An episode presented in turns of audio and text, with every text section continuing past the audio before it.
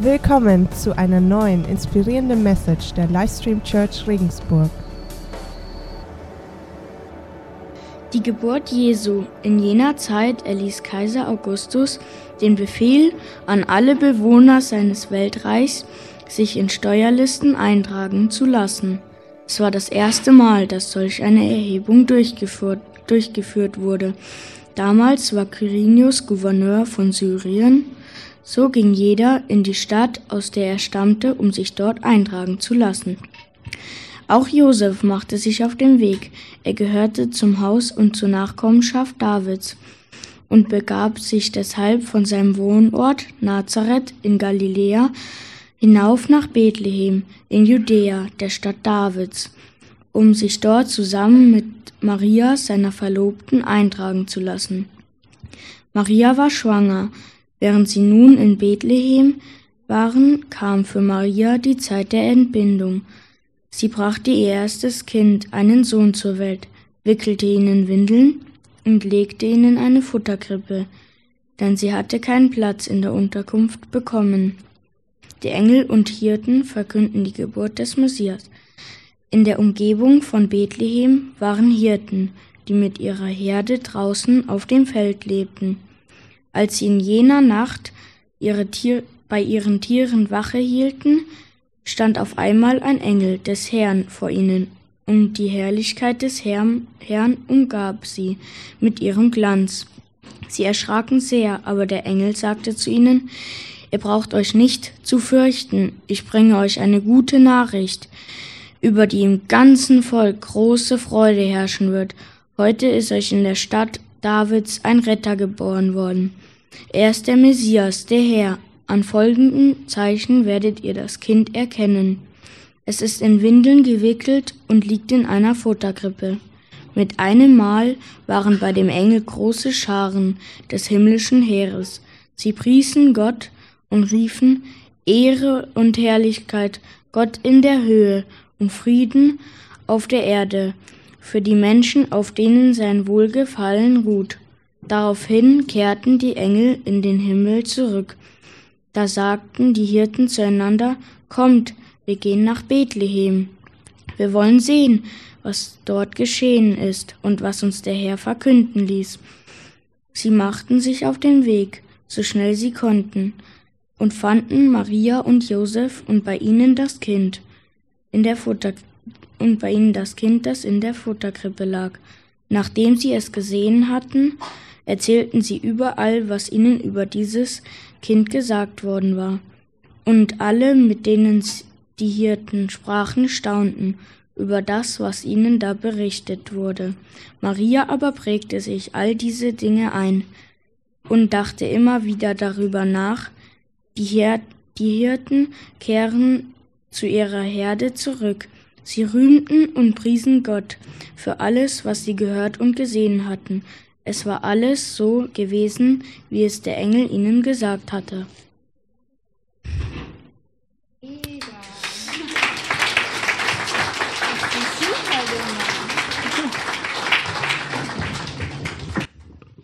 Vielen, vielen Dank. Das hast du super gemacht. Richtig gut, die Weihnachtsgeschichte.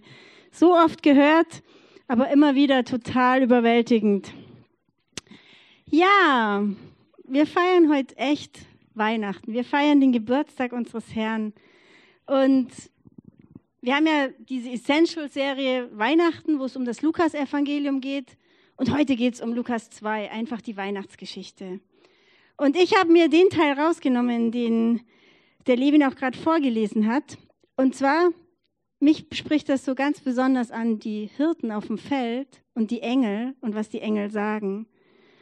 Und die Stelle, die möchte ich euch jetzt gerade nochmal vorlesen, weil um die wird es heute gehen. Und zwar, ich glaube, wir haben die auch hier. Haben wir die? stand auf einmal ein Engel des Herrn vor ihnen und die Herrlichkeit des Herrn umgab sie mit ihrem Glanz. Sie erschraken sehr. Aber der Engel sagte zu ihnen, ihr braucht euch nicht zu fürchten. Ich bringe euch eine gute Nachricht, über die im ganzen Volk große Freude herrschen wird. Heute ist euch in der Stadt Davids ein Retter geboren worden. Es ist der Messias, der Herr. Über die große Freude im ganzen Volk herrschen wird. Das ist mein Begriff heute. Große Freude. Es geht um Freude. Ich weiß nicht, ich glaube, in unserem Gesprach, Sprachgebrauch wird oft Freude und Glück gleichgesetzt. Aber das wird, das wird dem Wort Freude nicht gerecht. Glück ist etwas, was man empfindet, wenn irgendwie tolle Umstände sind. Also ich bin glücklich, wenn ich einen Sonnenuntergang sehe. Ich bin glücklich, wenn ich von meinen Kindern richtig umarmt werde oder von meinem Mann. Ich bin glücklich, wenn irgendwas Tolles passiert. Aber Freude ist noch mal was anderes. Freude ist nämlich eine Herzensentscheidung. Freude ist irgendwas, was passiert, wo ich mich ganz klar dazu ja, entscheide. Und Freude ist eigentlich erst dann vollkommen, wenn diese Entscheidung an Jesus gebunden ist, weil wir so konzipiert sind. Also Freude ist eine Herzensentscheidung, ist eine Entscheidung, die wir treffen, eine Herzenshaltung, ist so eine Art Framing. Ich habe euch das mal mitgebracht. Ihr kennt mich ja, ich habe immer irgendwelches Zeug dabei. Also Freude. Und Freude in unserem Leben ist tatsächlich so eine Art Framing. Also das ist der Raum, in dem unser Leben stattfindet und dieses Framing kann Freude sein. Das ist das, was unser Gott sich für uns ausgedacht hat. Und das ist das, was wir annehmen können. Ich habe die Woche in meiner Zeitung einen Artikel gelesen, wo es um Engel ging, das Geheimnis der Engel. Und es steht drin, dass immer mehr Menschen nicht mehr an Gott glauben, aber an Engel. Und dann, ich fand es echt ein bisschen jämmerlich, war da ein dreiseitiger Bericht von einem Mann über Engel, der Gott nicht kennt. Drei Seiten Bericht von einem, der über Boten spricht, ohne Auftraggeber. Hey, was macht denn ein Bote, wenn er keine Botschaft hat? Und deswegen möchte ich heute über die Botschaft reden. Und die Botschaft ist Freude. Freut euch, im ganzen Volk soll Freude herrschen. Weiß nicht, wie geht's dir, wenn du Freude hörst? Hüpft dein Herz und sagst, ja, genau so ist mein Leben. Ich habe dieses Framing. Passieren zwar manche Sachen, aber im Großen und Ganzen freue ich mich. Oder sagst du, hm, bin schon lang Christ, aber das mit der Freude ist wirklich so eine Sache. Da ging noch mehr. Oder sagst du, ey Bettina, wenn du mein Leben kennen würdest, wenn du wüsstest, wo ich gerade durchgehe, an Freude ist da null zu denken. Freude ist mir so fern wie sonst irgendwas. Oder vielleicht bist du heute hier und sagst, also Weihnachten und Engel, damit habe ich eigentlich gar nichts am Hut. Ich bin hier mitgeschleppt worden, weil meine Freundin das wollte, weil mein Nachbar mich mitgenommen hat oder sonst was. Egal, egal wo du jetzt stehst. Ich hoffe, ich habe für jeden von euch ein bisschen was dabei. Ich will mir nämlich mal das Thema Freude in der Bibel angucken. Und in der Bibel gibt es drei ganz triftige Gründe für Freude. Und ich hatte das tatsächlich zuerst anders, anders konzipiert, aber eigentlich sind die drei triftigen Gründe für Freude Jesus, der Heilige Geist und Gott. Und um die soll es heute gehen. Freude. Wir können uns freuen an und über Jesus und in Jesus. Was hat das mit Jesus auf sich? Sein Leben war von Anfang bis Ende eine Ermutigungsbotschaft für uns. Eine Ermutigungsstory. Story wird der Sache auch nicht richtig gerecht. Es war ein Tatsachenbericht. Sogar Historiker, die nicht christlich sind, bestätigen, dass es Jesus gegeben hat und dass er genauso gelebt hat, wie es in den Evangelien steht. Also Jesus ist gekommen und alles, was er gesagt hat, war zu unseren Gunsten. Krass finde ich, ist er erst als Baby auf die Welt gekommen. Habt ihr schon mal beobachtet, was passiert, wenn in einem Raum ein Baby ist? Alle fangen an zu lächeln, werden ganz still. Ein Baby holt einfach das Allerbeste aus uns raus. Vielleicht ist er deshalb als Baby gekommen. Vielleicht will er genau das Beste aus uns rausholen. Er ist nicht als Machthaber gekommen mit Pauken und Trompeten, wie wir das jetzt manchmal sehen, wenn sich Autokraten irgendwo feiern lassen. Nee, weil er ist nicht gekommen, um zu richten, sondern er ist als kleines Baby in einem Land, in dem, einem besetzten Land, in dem Krieg geherrscht hat, ganz klitzeklein in einer armen Familie geboren worden, weil er nicht als Herrscher, sondern nicht als Richter, sondern als Retter gekommen ist. Ich glaube, das dürfen wir an Weihnachten echt feiern und das kann uns froh machen. Und noch vielleicht was für diejenigen, die heute hergeschleppt worden sind. Manchmal machen wir den Fehler, dass wir die Botschaft nicht annehmen wollen, weil wir mit den Boten nicht einverstanden sind. Wenn du sagst, ja, aber das, was in der Kirche passiert, das kann man doch nicht glauben. Oder die da oben, nee, also der nehme ich das jetzt nicht ab. Völlig okay. Schau an mir vorbei. Es geht um die Botschaft. Aber lass dir die weltbeste Botschaft nicht entgehen, nur weil die Boten für dich nicht überzeugend waren. In der Weihnachtsgeschichte ist es nämlich auch so. Die Engel erzählen das den Hirten. Ich meine, die Engel waren wahrscheinlich die besten Rhetoriker des ganzen Weltalls. Ich meine, die haben das wahrscheinlich so überzeugend mit Glanz und Licht und sonst was rübergebracht. Die, die, die Hirten haben es sofort angenommen und sind sofort zu Jesus gelaufen. Später, als die Hirten die Geschichte anderen Leuten erzählen, da steht drin, sie staunten, aber da steht nichts davon, dass sie gleich gesprungen sind. Also bleibt nicht an den Botschaftern hängen. Die Botschaft ist es, um die es geht. Und die ist für alle gut und für alle richtig, richtig krass. Amen, gell? Stimmt, oder? ja, was uns auch richtig freuen kann, ist sein Wort, die Bibel. Ich finde das ziemlich überwältigend, weil die Bibel ist wirklich, das Neue Testament ist so ein krasser Zuspruch für jeden von uns. Im Psalm 119, Vers 111, da steht, Deine Weisungen sind mein Schatz, Sie erfüllen mein Herz mit Freude. Hey, wenn wir die Bibel lesen, kann das unser Herz richtig froh machen. Und ich glaube, es geht da nicht nur darum, die zu lesen. Weil ich weiß nicht, wie es euch geht, aber manchmal liest man so die Bibel und liest und liest und dann schlägt man sie zu und man weiß gar nicht mehr, was man jetzt eigentlich gelesen hat. Oder geht es nur mir so? Kennt ihr das? Okay, danke. Wisst ihr, ich finde das total witzig. Der Timothy Keller, von dem ich auch bei der letzten Predigt und auch diesmal ein paar Sachen habe, der hat gesagt, er war mal auf einer Konferenz und da war eine Rednerin und da ging es ums Bibellesen. Und die hat dann mit denen eine Übung gemacht und hat gesagt, so, jeder nimmt jetzt einen Bibelvers und schreibt sich den auf den Zettel. Und dann habt ihr 30 Minuten Zeit, um über diesen Bibelvers nachzusinnen. Aber nutzt die ganzen 30 Minuten, hört nicht vorher auf. Der Timothy Keller erzählt dann von sich, okay, er hat angefangen, hat den Satz hingeschrieben. Nach zehn Minuten hat er schon richtig viel gehabt. Dann hat er gedacht, ach, das ist es jetzt. Hat seinen Stift zur Seite gelegt, hat sich zurückgelehnt, hat aber gesehen, dass alle anderen noch geschrieben haben. Dann hat er seinen Stift wieder genommen, hat er so ein bisschen rumexperimentiert, hat ein Wort mal zugedeckt und hat weitergemacht, hat wirklich die 30 Minuten ausgekostet. Nach den 30 Minuten hat die Frau gesagt, so, und jetzt rahmt dir mal alles ein, was für euch im Moment im Leben eine richtig krasse Erkenntnis ist.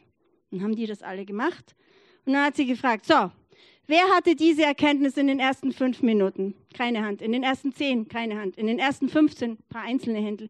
In den ersten 20? Ein paar mehr. In den 25? Fast alle. Und in 30 auch noch ein paar. Also die meisten Leute hatten die Erkenntnisse, die sie zum Leben brauchten, nach einem langen drüber nachsinnen.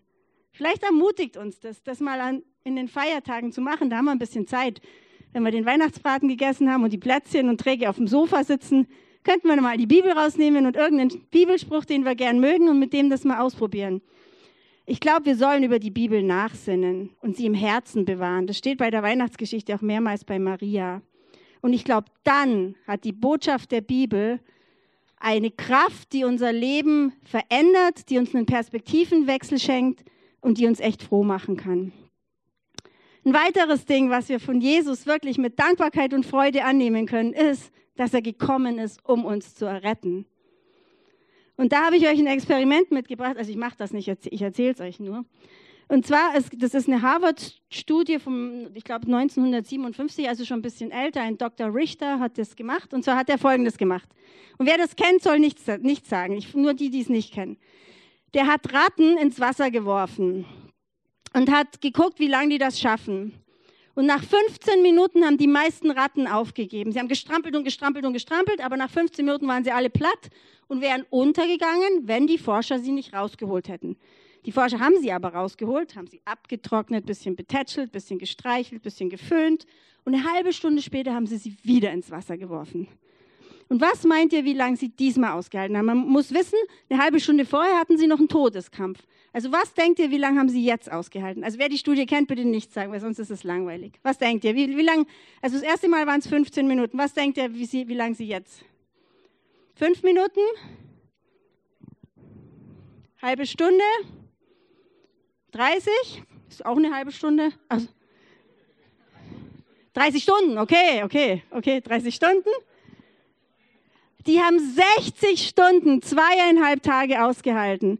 Und nur deshalb, weil sie wussten, sie werden errettet.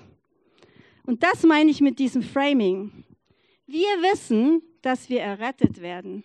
Und das ist ein Framing, das uns Freude schaffen kann, das uns zur Freude verhelfen kann. Auch wenn manchmal die Umstände da drin gar nicht so toll sind und uns gar nicht so viel Freude machen. Aber unser Framing, das kann Freude sein. Und ich glaube, das ist die Freude, von der die Bibel spricht. Das war Freude über Jesus, Freude über den Heiligen Geist. Wir können uns total über den Heiligen Geist freuen. Jesus, als er gegangen ist, als er wieder in den Himmel aufgefahren ist, hat gesagt, hey Leute, es ist so viel besser, wenn ich jetzt gehe, weil dann schicke ich euch den Heiligen Geist.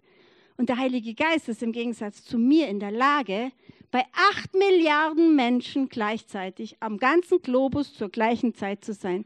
Der Heilige Geist ist Gottes Kraft in uns, die überall gleichzeitig sein kann.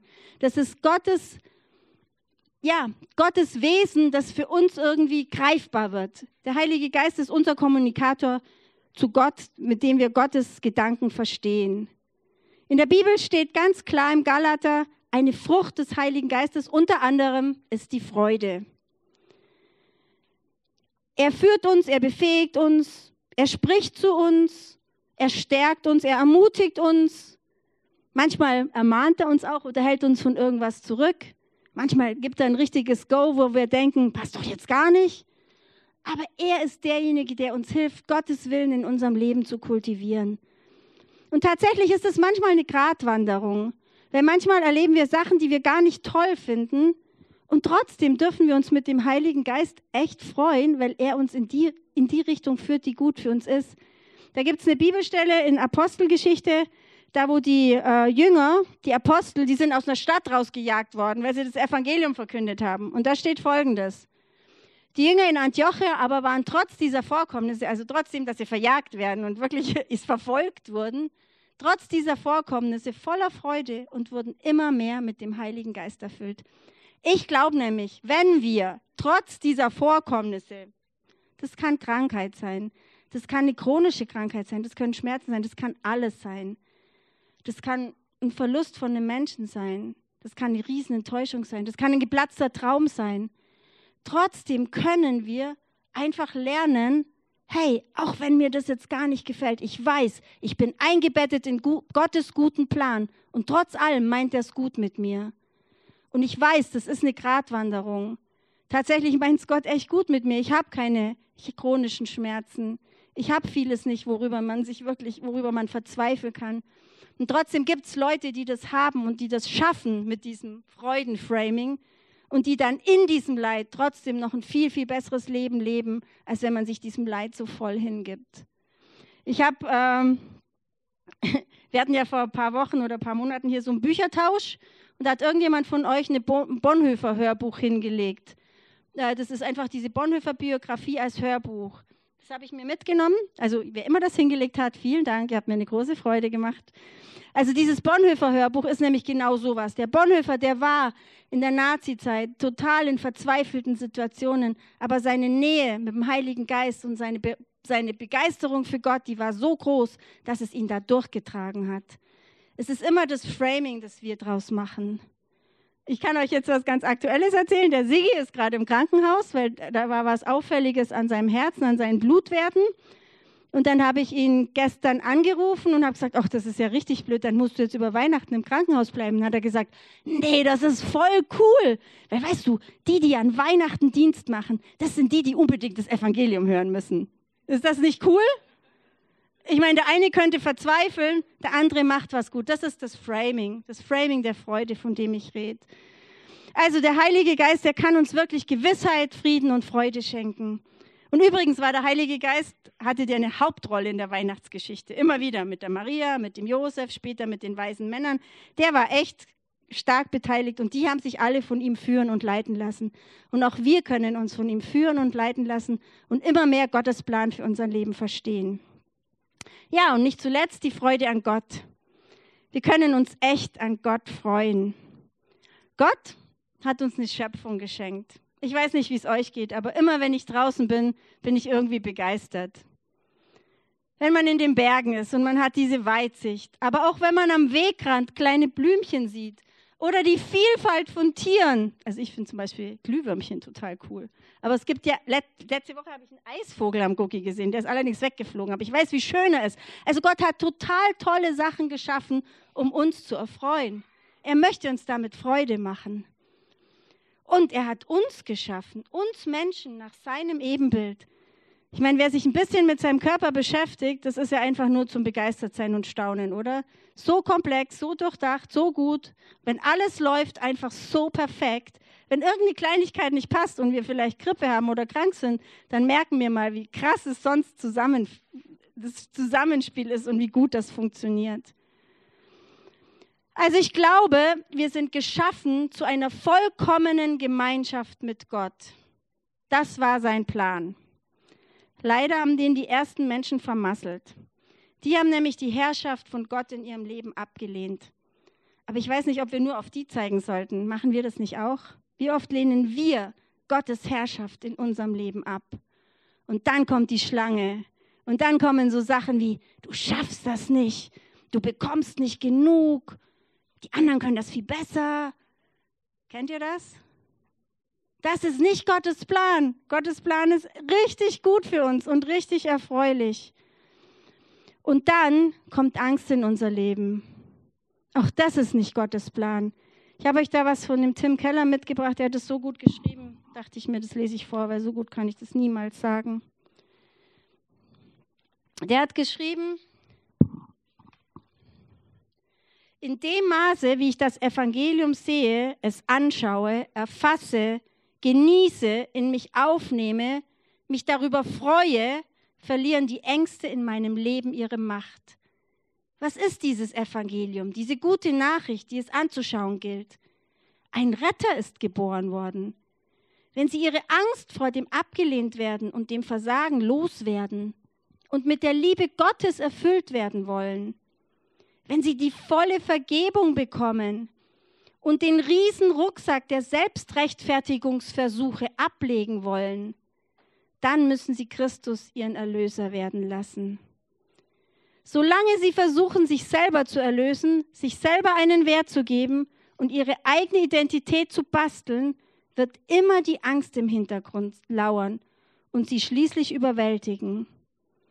Und wie ist es mit der allergrößten unserer Ängste, die Angst davor, die Kontrolle über unser Leben abzugeben, können wir uns das leisten, diesem Kind in der Krippe unser Leben anzuvertrauen?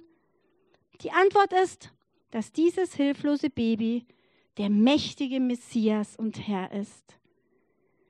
Führen wir uns das zu Gemüte, wenn der allmächtige Gott selbst die Kontrolle abgibt und das alles für Sie und mich dann können wir ihm vertrauen. Und eins kann ich sagen, definitiv aus eigener Erfahrung, wenn wir anfangen, Gott hundertprozentig zu vertrauen, wenn wir anfangen, unseren Frieden mit Gott zu schließen, dann fangen wir an, ein anderes Leben zu leben. Wir werden immer diese Urangst haben, wenn wir zu was Heiligen kommen, wenn wir uns Gott nähern, weil einfach in uns die Sünde drin ist. Aber Jesus hat dafür bezahlt. Und wenn wir mit unserem Vater und mit Jesus Frieden schließen, dann verändert sich unser Leben. Frieden mit Gott bedeutet, dass wir ihm hundertprozentig vertrauen können, auch wenn wir mit den gegenwärtigen Umständen nicht happy sind, auch wenn was passiert, was wir so nicht wollen. Aber wir können ihm vertrauen, dass er es gut mit uns meint. Wir können unser Leben in seine Hand legen und ihn loben.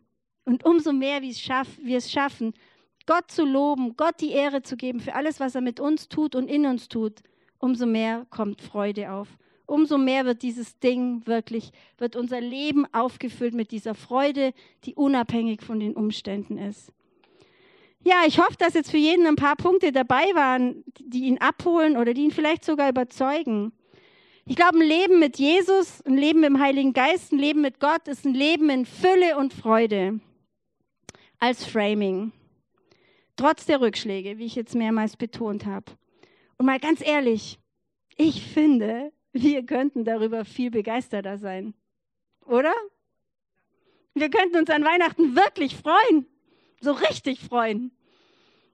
Wir könnten jubeln, wir könnten jauchzen, wir könnten einfach Gott die Ehre geben. Ich habe ein Zitat von Josef von Eichendorff, der hat gesagt, wo ein Begeisterter steht, da ist der Gipfel der Welt.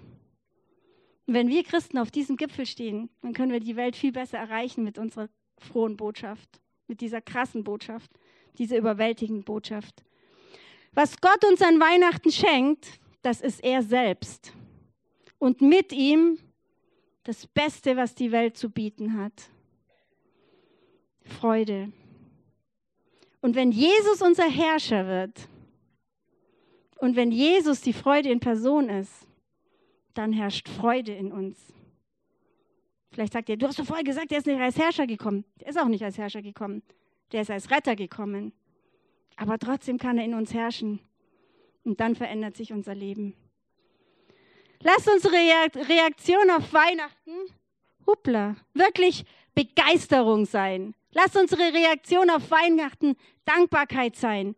Lasst unsere Reaktion auf Weihnachten echte Freude sein. Lasst uns den Geber und die Botschaft feiern. Lasst uns Jesus feiern, der uns an Weihnachten so unfassbar weit entgegengekommen ist. Und lasst uns genauso wie Nehemia im Alten Testament ein Prophet sagen, die Freude am Herrn ist meine Stärke.